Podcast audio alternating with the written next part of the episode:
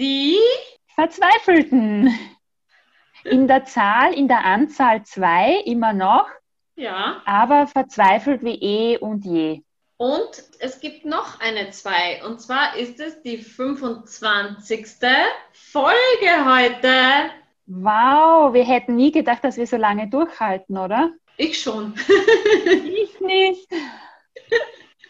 Ich habe eigentlich gedacht, bei Folge 3 ist Schluss, aber wir haben es bis zur Nummer 25 geschafft. Ja, die Themen sind uns nicht ausgegangen. Die Verzweiflung auch nicht. Genau. So verzweifelt wie am ersten Tag. Und so heißen wir euch willkommen zur 25. Ausgabe. Und ich frage dich wie immer, Kerstin, woran bist du diese Woche verzweifelt? Ich bin daran verzweifelt an zwei Themen. Erstens, dass wir uns wieder nicht persönlich gegenüber sitzen, sondern leider wieder über Zoom. Zweitens bin ich verzweifelt an meinen handwerklichen Fähigkeiten. Und zwar bin ich Fahrradfahrerin. Ich oute mich jetzt. Und meine hinteren Bremsscheiben sind kaputt geworden also meine hinteren Brems. Ich weiß nicht einmal die richtigen, richtigen technischen Begriff dafür. Sind es Bremsscheiben, Bremsbacken, Bremsbelege? Äh, es sind die Bremsbacken, die Belege drauf die, haben. Die Bremsbacken, die Belege drauf. Jedenfalls sind die kaputt geworden und ich wollte sie tauschen. Leider konnte der Fahrradreparateur nicht, deswegen dachte ich mir, Warum lange herumwarten? Warum mache ich es nicht selber? So schwer kann das Ganze ja nicht sein. Also habe ich diese Dinger gekauft, habe mir einen Imbusschlüssel geholt aus meinem IKEA Imbusschlüsselfundus und habe diese Bremsbäckchen montiert. Und man muss sagen, ein Bremsbäckchen ist gesessen wie eine Eins. Wirklich super. Das andere Bremsbäckchen hat leider versagt. Oje. Ir irgendwann auf halber Strecke ist es abgerutscht, verzogen und es ist gar nichts mehr gegangen. Ich war frustriert bis zum geht nicht mehr, enttäuscht darüber, weil ich wirklich stolz auf mich war, dass ich das geschafft habe. Offensichtlich habe ich es nicht so gut gemacht, wie ich dachte und bin dann sicherlich drei, vier Tage mit einem kaputten Fahrrad herumgefahren und verbogenen Bremsbäckchen, bis ich dann meinen Arbeitskollegen auf Knien gebeten habe, es zu reparieren. Er hat alles wieder abmontiert, neu aufmontiert, sich wahrscheinlich massiv gewundert, wie man so inkompetent im Bremsbäckchen montieren sein kann wie ich und ich bin daneben gestanden und habe mir gedacht, warum verdammt nochmal kann ich sowas nicht? Eigentlich kann ich gar nichts bei meinem Fahrrad reparieren. Eigentlich kann ich nichts reparieren. Ich kann nicht einmal meinen, meinen Sitz nach oben schrauben und meinen Lenker nach unten. Ich bin total handwerklich unfähig. Vielleicht nicht unfähig, aber ich bin unfähig darin zu wissen, was zu tun ist, wenn bei meinem Fahrrad was kaputt ist. Bin ich da alleine, Daniela, oder geht es dir genauso? Du bist da komplett alleine, Kerstin. Mir geht es nicht so. Aber Hast du schon mal erfolgreich Bremsbäckchen bei deinem Fahrrad richtig montiert? Nein, das. Und jetzt sag nicht ja. Ja, genau. Nein, hast du nicht. Nein, das habe ich nicht. Aber ich habe bei meinem Fahrrad schon den Lenker in der Höhe verstellt und auch den Sitz in der Höhe verstellt. Und ich auch. Jetzt nimm das nicht so wortwörtlich, was ich vorhin gesagt habe. Das kann ich auch noch. Okay. Möchte ich jetzt nur mal einwerfen. Aber ich muss sagen, es gibt sicher auch einige Männer, die genau solche Fähigkeiten haben wie du und von Handwerken keinen Plan haben, oder? Aber aber das war so bei meinem Arbeitskollegen, man hat richtig gemerkt, wieso checkt der das jetzt und ich nicht? Was ist mir in meiner Erziehung oder ich weiß nicht, in meinem Leben bisher abgegangen, dass für mich das wie, wie ein, ein schwarzes Feld ist, verstehst du? Mhm. Es ist wie, wie ein schwarzes Loch. Etwas, mit dem ich über, wo ich überhaupt nicht weiß, was, also es ist mir total fremd. Ich habe mich damit nie beschäftigt und ich frage mich, Warum habe ich mich damit nie beschäftigt? Weil ich ein Mädchen bin vielleicht? Ja, wurdest du sehr mädchenhaft erzogen? Also ich musste zumindest nie irgendwie ein Fahrrad reparieren. Wenn bei uns, wenn mein Fahrrad kaputt wurde, hat es mein Bruder repariert oder mein Papa. Aber mein Papa ist nie oder mein Bruder auf die Idee gekommen oder wahrscheinlich ich auch nicht. Ich habe mich nie daneben hingestellt und gesagt, zeig mir das jetzt, wie du das reparierst. Okay. Sondern es ist repariert geworden und dann wieder hingestellt worden und ich konnte wieder damit fahren. Okay. War das bei dir anders? Naja, ja, es war anders. Ich habe dadurch, vielleicht liegt es auch daran, dass ich keinen Bruder habe, sondern eine Schwester. Und es war schon so, dass wenn mein Vater Dinge repariert hat, es mich interessiert hat, ihm dabei zuzusehen und ihm dabei zu helfen. Aber manchmal war es eben auch so, dass mein Vater nicht da war und meine Mutter das nicht konnte und ich es können musste. Mhm. Das ist natürlich auch manchmal das Problem.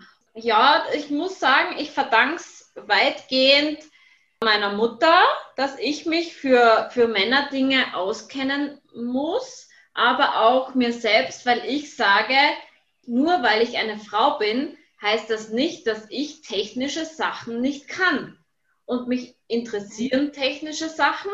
Und ich bin so der Typ, das Einzige, was uns von den Männern unterscheidet, ist, dass sie einen Phallus haben. Das ist das Einzige, was uns von Männern unterscheidet. Und nur weil naja, jemand einen Phallus hat, muss er nicht automatisch Autoreifen wechseln können.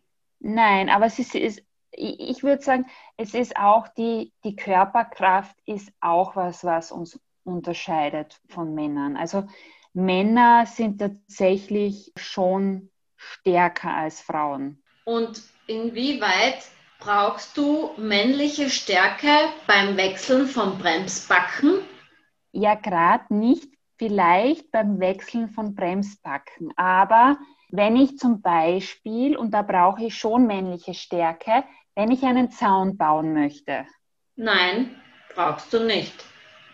Und ich möchte Stipfel, ich weiß das deutsche Wort nicht, in Österreich sagt man Stipfel, in die Erde hauen mit diesem massiv schweren Hammer, diesen riesigen Hammerklotz. Ja. Dann ist das was, wo ich mich als Frau schwer tue, weil ich das Ding einmal okay, einmal geht doch, zweimal vielleicht auch, aber ein drittes Mal, das ist fast ein Ding der Unmöglichkeit, finde ich jetzt persönlich. Du brauchst einfach nur länger zum Zaun aufbauen, aber es ist theoretisch möglich. Ja, aber ich kriege die Stipfel sicherlich nicht so tief hinein, wie es ein Mann hineinkriegen würde. Das mag sein, aber die Frage ist, Weil, wie weit will man ihn hineinbekommen? naja, bis er äh, richtig in der Erde ist.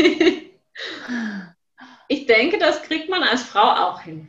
Man kriegt schon hin, aber wahrscheinlich, ich möchte nur damit sagen, dass man manchmal, vor allem bei so handwerklichen Dingen, auch wirklich Körperkraft braucht. Ja. Nicht immer, aber manchmal schon. Und äh, natürlich kriegst du das als, als Frau auch hin, aber als Mann tust du dich einfach leichter, weil du natürlich auch die, die Stärke hast, auch in den Armen und im Oberkörper natürlich. Ja. Ähm, auch wenn es jetzt darum geht, schwere Sachen zu tragen, zu heben, zu bewegen, ist, bist du natürlich als Mann schon im Vorteil. Was ja nicht heißt, dass du als Frau die Dinge nicht kannst. Es ist einfach nur ein körperlicher Unterschied, der nun mal da ist. Ja, aber da geht es eigentlich nur darum, schwere Dinge von A nach B zu befördern. Aber was genau. ist jetzt mit Vogelhäuschen zusammenbauen und Dinge zusammenschrauben und Häuser zu bauen und Fliesen zu verlegen? Würdest du sagen, das würdest du als Frau hinbekommen oder würdest du das auch sagen, dass das so Männerarbeiten sind?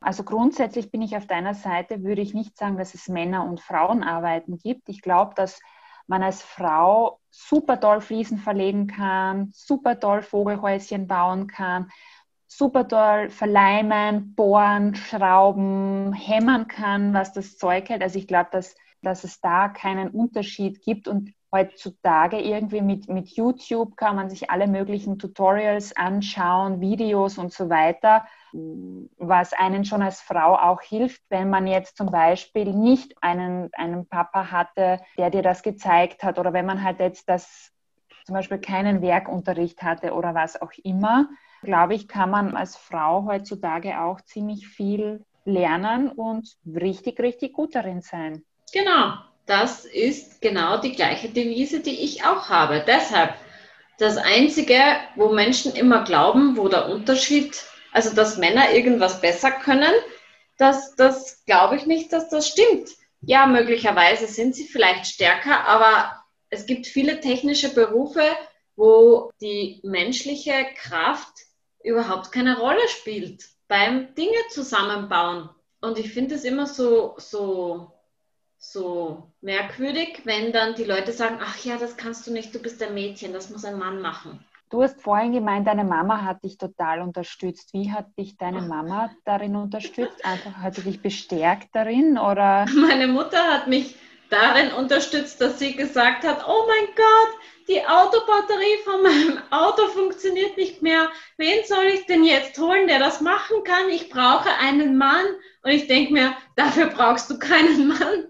Dafür brauchst du einfach nur wissen, wie man eine Autobatterie aus und wieder einbaut. Deshalb, dafür braucht man niemanden, der einen Fallus hat, sondern man muss einfach nur das Wissen haben.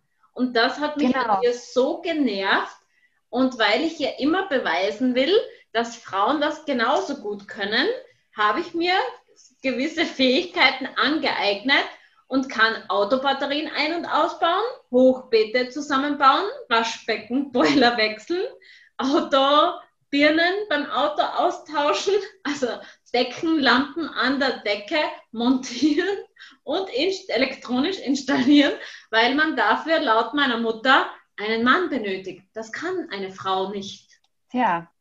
Ja. Offensichtlich doch. Offensichtlich doch. Und, Und wie, hast man, du dir, ja. wie hast du dir das Wissen angeeignet? YouTube, Heimwerkersendungen, okay. aber ich habe auch Männer gefragt und ich habe auch bei Männern zugesehen, wie sie es eben machen, weil ich absolut keine Freundinnen habe, die das können. Sonst hätte ich die befragt. Aber ja, ich kann es. Und glaubst du, dass wenn du jetzt ein, ein Junge wärst oder wenn du als Junge aufgewachsen wärst, glaubst du, dass du dann von Anfang an handwerklicher gewesen wärst und dich das ja von Anfang an interessiert hätte? Also dadurch, dass es mich jetzt auch als Mädchen interessiert, glaube ich schon, dass es mich auch als Junge interessiert hätte.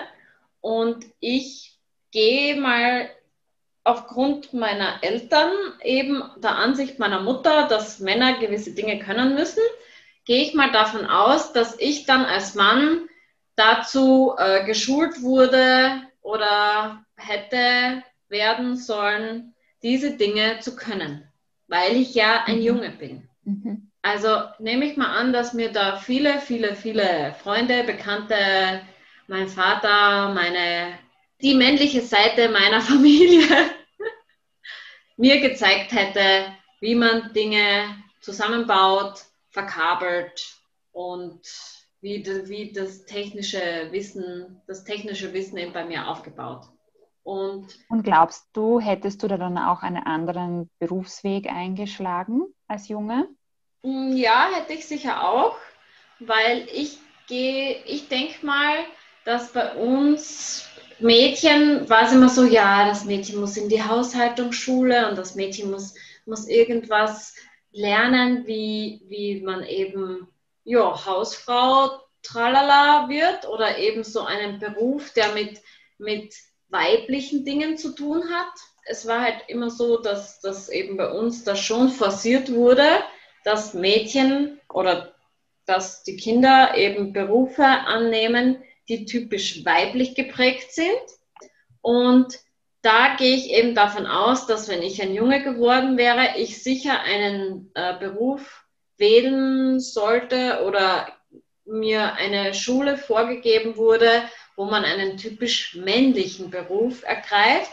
Und ich würde schon sagen, dass ich mich immer so sehr gerne für Elektronik, Elektrotechnik und IT interessiert hätte und dass ich dann schon so HTL gegangen wäre und entweder Elektrotechnik oder eben Richtung Informationswissenschaften und EDV und IT mich da weitergebildet hätte, weil mich eben auch Computer und Computersysteme wahnsinnig interessieren, was manche Mädchen auch uninteressant finden und schwierig programmieren ja. und so weiter. Mhm. Wie wäre es bei also dir gewesen? Bei mir war es ja so und wenn ich, wenn ich da zurückblicke, dann erschreckt mich das selber immer noch. Als ich in die Schule ging, ich ging am Land, ähm, auf dem Land in, in die Schule und ich ging auf eine private Hauptschule, also eine Privatschule am Land äh, in die Schule. Und es war eine katholische Privathauptschule, auf der ich ging. Dort war das tatsächlich noch so, dass es eine Trennung gab in die Jungen hatten Werkunterricht, während, also Werkunterricht, die haben Vogelhäuschen gebaut, die haben irgendwas mit Holz gemacht, mit Metall und die Mädchen mussten wirklich, also die Mädchen hatten währenddessen Näh- und Handwerksunterricht. Äh, also wir haben dann genäht, wir haben gestrickt, wir haben gehäkelt, wir haben Kleidchen genäht und Schürzen. Und das war wirklich, wenn jetzt ein Mädchen gesagt hat, mich interessiert das eigentlich nicht, ich will nicht nähen lernen, sondern ich will mit Holz arbeiten, das war unmöglich, dass du als Mädchen gesagt hättest, ich gehe jetzt in den Werkunterricht.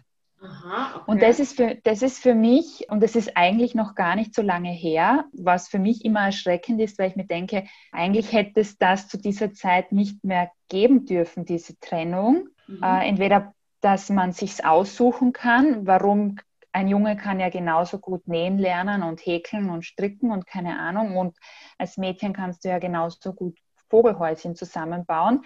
Und ich glaube, also das war so das, wo ich manchmal immer zurückdenke. Und das Zweite war, das war dann zum Ende der Hauptschule hin, wo es darum ging, was mache ich weiter und wo dann die Entscheidung war, mache ich eine Lehre vielleicht oder mache ich, mache ich eine höhere Schule.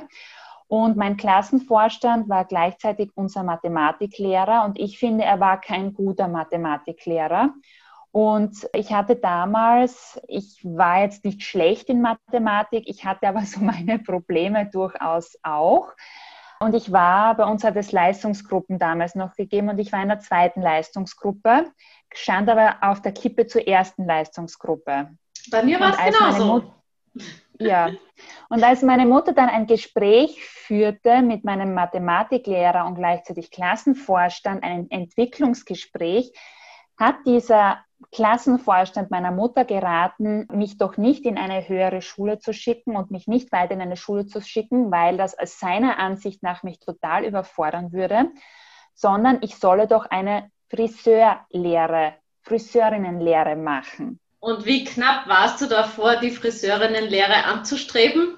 Weißt du, er hat mich nicht empfohlen, äh, nichts, also überhaupt nichts gegen Lehrberufen, aber dass er mich gleich so, so klassisch, weißt du was, quasi abgestempelt hat und gesagt hat, passt diese Mathematik jetzt nicht Spitzenbombe, keine höhere Schule, die macht nicht irgendeine andere Lehre, sondern die wird Friseurin, so auf die Art und Weise. Und die kann auch froh sein, wenn sie Friseurin schafft, ja das ist sowas, das hat mich unglaublich wütend gemacht, wie meine Mutter mir das erzählt hat. Und ich muss wirklich sagen, ich bin meiner Mutter sehr dankbar, dass sie seinem Rat nicht gefolgt ist, sondern dass sie mich gefragt hat, was ich machen möchte. Dadurch natürlich schon auch meinen Ehrgeiz geweckt hat, weil ich mir gedacht habe, weißt du was, dem Arsch zeige ich es auch, was ich kann. Und ich habe eine höhere Schule besucht und ich habe eine höhere Schule geschafft und ich habe ein Studium gemacht und ich habe ein Studium geschafft. Und da denke ich mir oft, ob er einem Schulkollegen damals den gleichen Rat gegeben hätte, weiß ich nicht. Ich glaube es eher nicht. Ich muss mhm. sagen, also in Mathematik war ich immer in der ersten Leistungsgruppe. Entschuldigung, dass ich hier so angebe. Bei mir war es eher so Englisch. Also ich war, ich hatte Probleme bei Sprachen, mit den, wo ich in der zweiten Leistungsgruppe dann ab und zu mal landete. Aber bei mir war es so in der Hauptschule, dass wir schon so offen waren und beides machen mussten. Also den Werkunterricht für Burschen und den Werkunterricht für Mädchen. Das heißt, ich konnte auch löten und sägen und zusammenbauen. Und das hat mich immer mehr interessiert, als irgend so einen Blödsinn zu häkeln oder zu stricken oder das war nicht so ganz meins. Aber Kerstin, ich bin auch froh, dass du dich entschieden hast, weiter zu studieren und weiter zu lernen. Und du bist jetzt sogar schon bei deinem zweiten Studium und bist schon in, in der Nähe deiner Abschlussarbeit, oder? Genau, ich habe ja dann jetzt noch ein Aufbaustudium gemacht oder bin gerade dabei. Und das sind dann immer die Momente, wo ich ihn gerne anrufen würde, würde meinen oder besuchen auch meinen Ex-Klassenvorstand und so richtig in your face sagen würde, ha, ich hab's doch geschafft. du lagst falsch, du. Piep. Aber ich schneide dir jetzt sehr gerne die Haare. ich habe meine Schere schon mitgebracht. Nur das Lustige ist, er hatte nie Haare. Er hatte oh. damals keine Haare und ich glaube, er hat heute noch weniger Haare, ja? Okay. Mhm. Naja, schade. Mhm. Apropos Abschlussarbeit, kommen wir zum eigentlichen heutigen Thema, über das wir zu unserer 25. Folge reden wollten. Hurra, hurra, ja. Abschlussarbeit made by Ghostwriter. Ich mhm. kam auf das Thema, wo ich die Serie Suits geschaut habe. Ich weiß nicht, ob du die kennst, Kerstin. Das ist die Serie, wo die Meghan Markle mitspielt oder mitgespielt hat, oder? Ja, genau. Meghan, oder? Mhm. Genau die, ja. Das ist so eine Anwaltsserie. Da habe ich gerade die Folge gesehen, wo der Mike einer Frau begegnet, für die er den Aufnahmetest in Jura geschrieben hat, damit sie eben das studieren konnte. Da dachte ich mir dann irgendwie so, okay, es ist eine Sache, wenn jetzt jemand den schwierigen Aufnahmetest schreibt für jemand anderen, damit man da überhaupt mhm. reinkommt. Und im Studium muss man sich dann ja sowieso selbst beweisen. Und ich finde es sehr merkwürdig, dass es Menschen gibt, die ihre Abschlussarbeit von jemand anderem schreiben lassen gegen Bezahlung. Denn das ist ja genau das, der Endspurt beim Studium, die letzten 100 Meter zum Ziel, die lässt man doch auch nicht von jemand anderen laufen, sondern die lauft man doch auch selbst, um dann wirklich durchs Ziel zu kommen und dieses Glücksgefühl, das Gefühl der Erleichterung zu haben, dass man das alles geschafft hat und dass man gelernt hat, Tage und Nächte lang und Prüfungen geschrieben hat und sich zum Schluss dann nochmal mit der Masterarbeit die Medaille dann eben verdient hat und in dem Fall eben den Titel verdient hat. Ja, aber ich finde nicht, dass du dir mit einer Masterarbeit den Titel verdienst, sondern die Prüfungen, die Hausarbeiten, die Präsenzzeiten, damit hast du dir deine Maß, äh, deinen, deinen Titel verdient. Bei deiner Abschlussprüfung, da hast du dir deinen Titel verdient. Aber so die, aber nur die Arbeit, das ist für mich nicht den Titel verdienen, weil diese Arbeit interessiert ja im Grunde niemanden. Die schreibst du und dann verstaubt sie irgendwo die bringt ja wirklich niemanden etwas. Und ich kann durchaus verstehen, dass Leute sagen, ich lasse mir die Arbeit schreiben, weil was soll die der Menschheit bringen quasi? Außer die 500. Abhandlung zu irgendeinem Thema. Nein, ich sehe das ganz anders.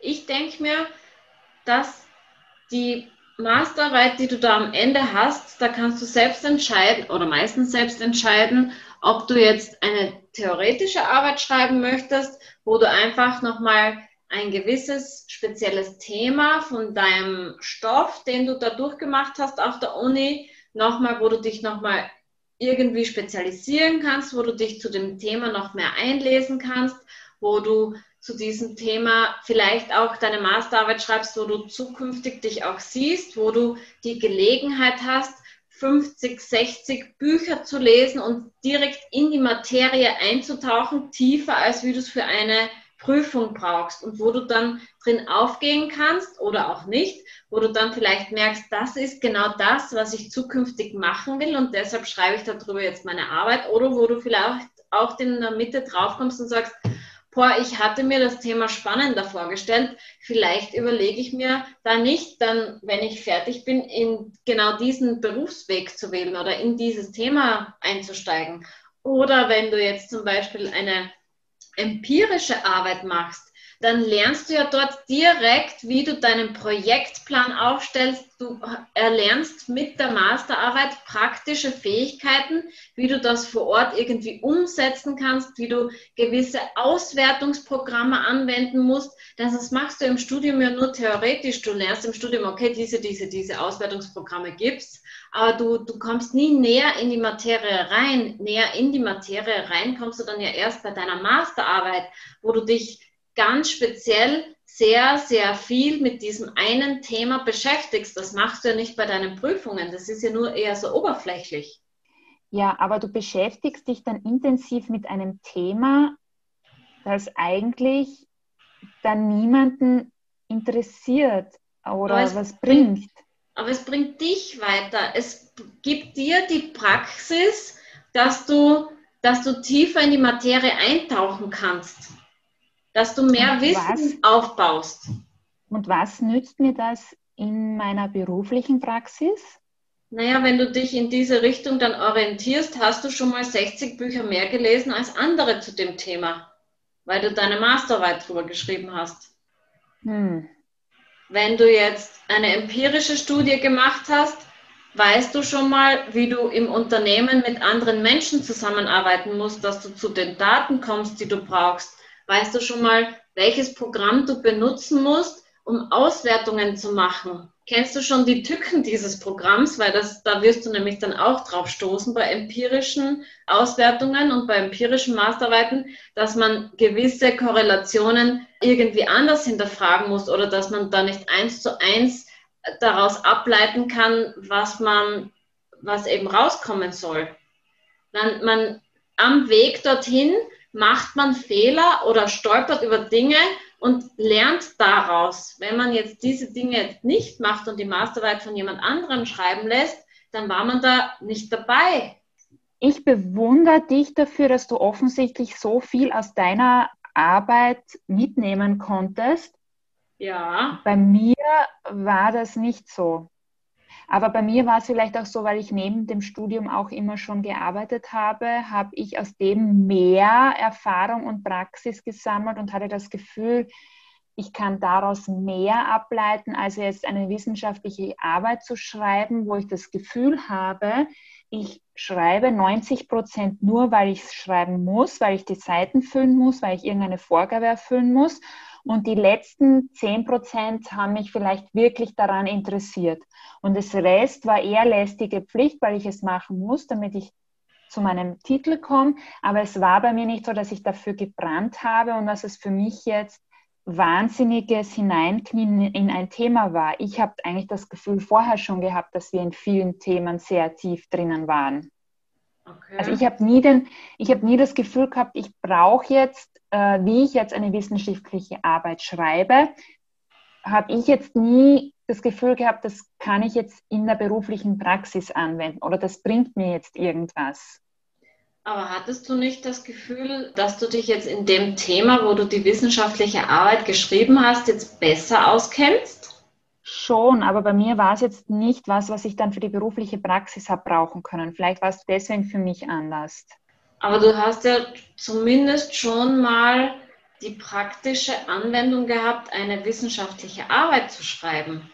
Du hattest ja, ja aber welche, vielleicht auch welche, schon Probleme mit Word. Wo brauche ich das im Beruf? Im Beruf muss man vielleicht auch wissenschaftliche Paper vielleicht zukünftig schreiben oder man muss zumindest irgendwelche Konzernunterlagen schreiben, wo man gewisse Textvorgaben einhält oder wo man sich überlegt, wie drücke ich mich jetzt da aus, weil ich habe auch gemerkt durch das Schreiben, durch die Masterarbeit, bin ich da kommunikativ flexibler geworden. Ich baue, ich weiß jetzt, wie ich extrem lange Sätze zusammenbaue, weil ich bin ja eher so der Typ, der kurz und knackig alles aufbereitet. Und das hat mir dann schon dabei geholfen, das Thema näher zu beschreiben und eben auszuholen und ja, das, das war gen genau das, was mich an der Masterarbeit gestört hat, in der Praxis, in der beruflichen Praxis,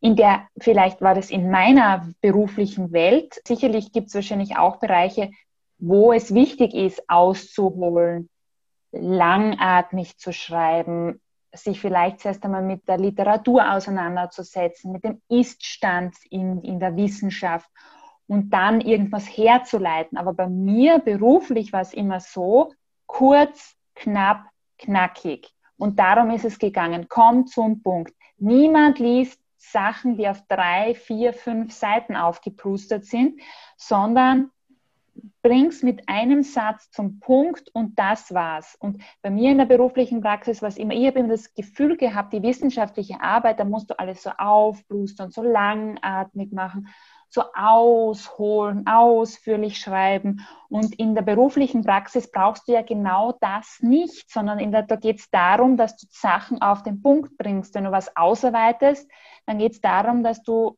zeigst, darum geht das ist das Problem, das ist die Lösung, das ist der Kern, würde ich jetzt sagen. Ja, aber auch so wie du die, die Texte aufbaust oder wie die andere verstehen könnten oder dass, dass du arbeitest einfach mehr an deiner kommunikativen Fähigkeit, wenn du an der Masterarbeit schreibst. Du drückst dich anders aus, vor allem du hast immer gewisse Satzstellungen, wo du dann, wenn du 60 Seiten schreiben musst, nicht immer die gleichen Satzstellungen verwenden kannst, sondern du merkst, du musst die Sätze manchmal umdrehen, du musst beim Thema jetzt irgendwie anders beginnen oder du merkst plötzlich, dass du flexibler wirst beim, beim Textaufbau, dass du Möglichkeiten hast. Da gebe ich dir vollkommen recht. Du merkst, dass du flexibler im Text wirst, im Aufbau wirst. Beim Schreiben einer wissenschaftlichen Arbeit. Das heißt, solltest du wieder eine wissenschaftliche Arbeit schreiben, bringt dir das wahnsinnig viel, was du dort gelernt hast. Aber es bringt dir kaum was, sage ich jetzt einmal, in deiner beruflichen Praxis. Weil wann schreibst du in deiner beruflichen, also in meiner muss ich sagen, habe ich nie dann nie mehr wieder 60 Seiten verfassen müssen zu einem wissenschaftlichen Thema.